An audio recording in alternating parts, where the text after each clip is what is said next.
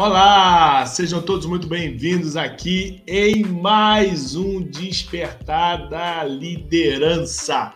Estou muito entusiasmado com tudo que Deus está fazendo esses dias. Nós estamos falando muito sobre despertar, muitas pessoas participando, muitas pessoas envolvidas. Estamos recebendo algumas mensagens com questionamentos, com as perguntas, na qual nós vamos estar lançando amanhã aqui uma caixinha de pergunta lá no Instagram para você responder. E aí, então, nós vamos fazer um vídeo sobre essas perguntas, ok? Mas eu quero avançar para o despertar da liderança de hoje perguntando qual é a nossa recompensa por servir ao ministério. Qual é a nossa recompensa ministerial? Olha, é muito difícil, porque muitas pessoas procuram o desenvolvimento de uma liderança em busca de uma recompensa.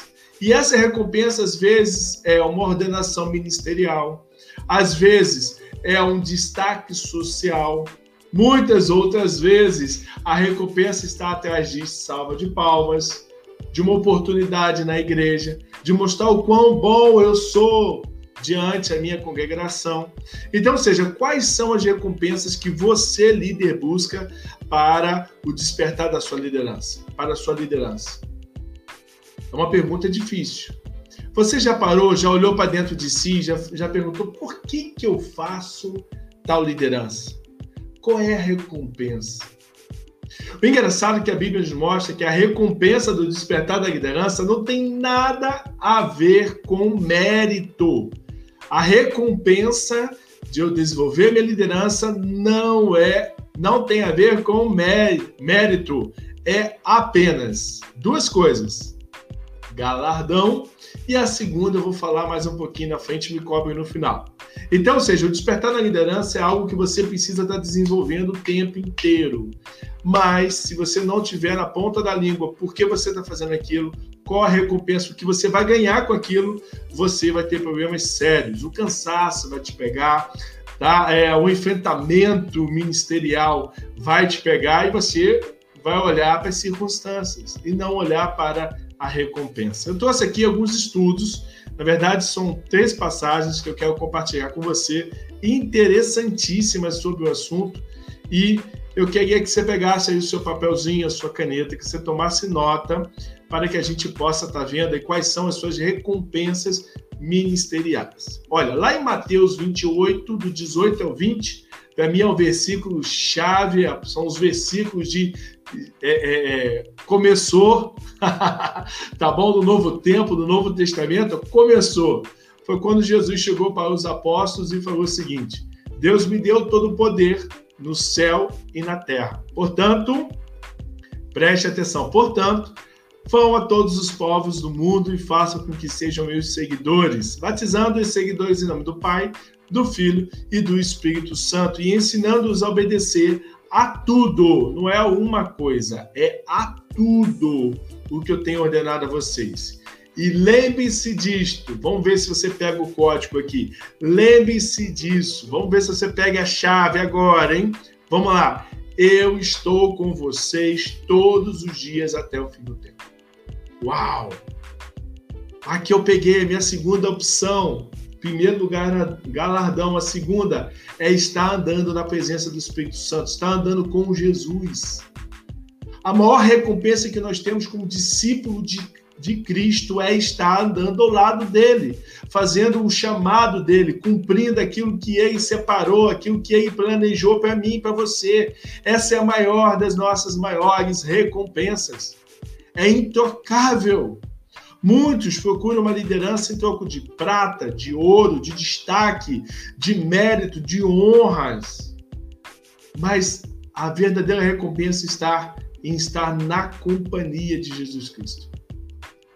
Eu vou ler mais um versículo que está lá em Lucas, do 20, do 20, capítulo 22, do 24 ao 30, que diz assim: preste atenção.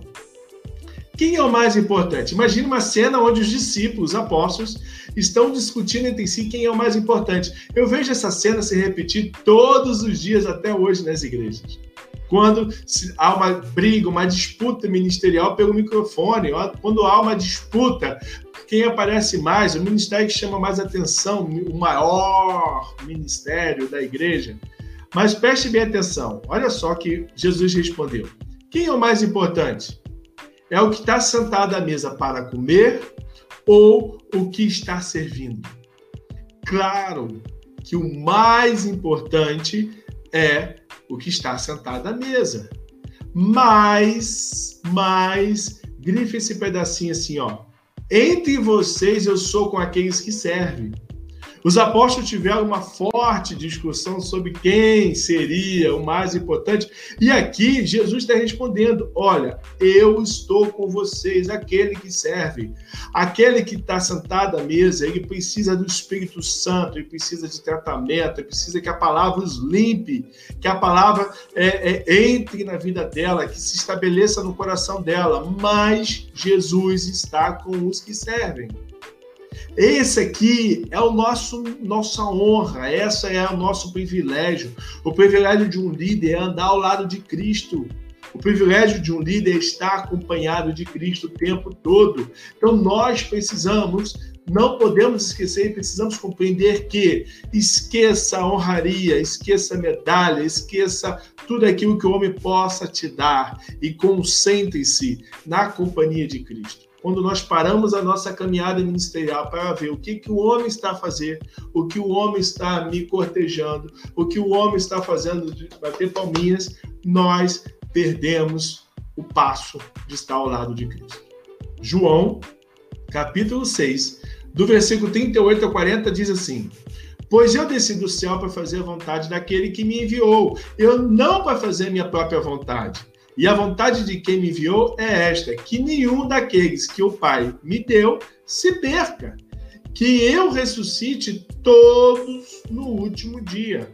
Pois a vontade do meu Pai é que todos os que veem o Filho e creem nele tenha a vida eterna. E nos últimos dias, nos últimos dias, eu os ressuscitarei. Olha que interessante, Jesus está falando que aqueles que o Pai entregar na mão dele, ele não vai perder. Aqueles que Deus confiar, que ele vê, que Deus botar diante do chamado dele, ele não vai perder. E ele não está aqui para fazer a vontade dele, mas fazer a vontade daquele qual o enviou, que é o nosso Pai.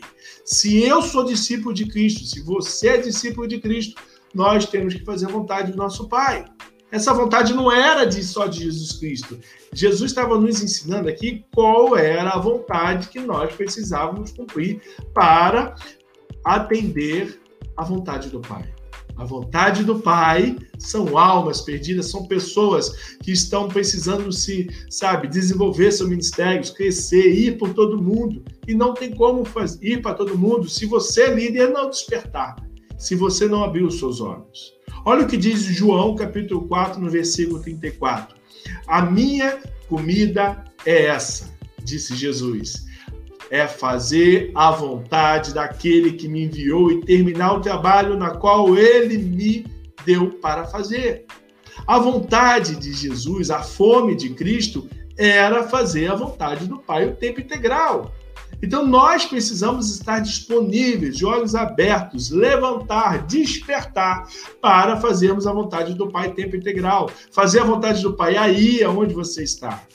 Não fale você sair da sua casa, você sair da sua tenda, mas você começar a fazer dentro da sua casa, começar a fazer dentro da sua igreja, você começar a servir o Pai aonde você estiver. Você precisa despertar para a sua liderança. Jesus falou que a fome dele é fazer a vontade do Pai. E quais são as nossas fomes? O que tem nos tirado é, o sono? Nós temos perdido o sono por causa dessa pandemia? Nós temos perdido o sono por causa das crises, do desemprego? Ou nós temos perdido o sono porque não estamos fazendo a vontade do Pai? Revela, revela para você mesmo. Confessa a ti. Quais são as vontades do Pai que você tem feito? Meu amigo, minha amiga, meu irmão, minha irmã, desperta para a liderança agora, imediatamente imediatamente abre os seus olhos, levanta e vá fazer cumprir o seu chamado. Não desista. E se você tiver alguma dificuldade, se você precisar de ajuda para cumprir o seu chamado, nos procure. Mande a mensagem no indireto, manda a mensagem no privado, passa um, um, um texto para gente, nós vamos te ajudar a levantar-se e alcançar e cumprir o seu chamado. Ninguém mais do que Cristo Jesus, ninguém mais do que Cristo Jesus, anseia por você no dia de hoje. Eu quero te abençoar, eu quero determinar que sobre a sua vida o Espírito Santo vai ministrar ao seu coração o seu chamado. Mas eu quero desafiar você hoje. Eu quero deixar uma tarefinha para você.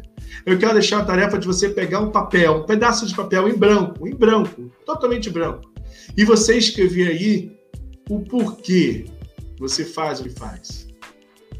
Será que o que você faz vale a pena morrer por isso?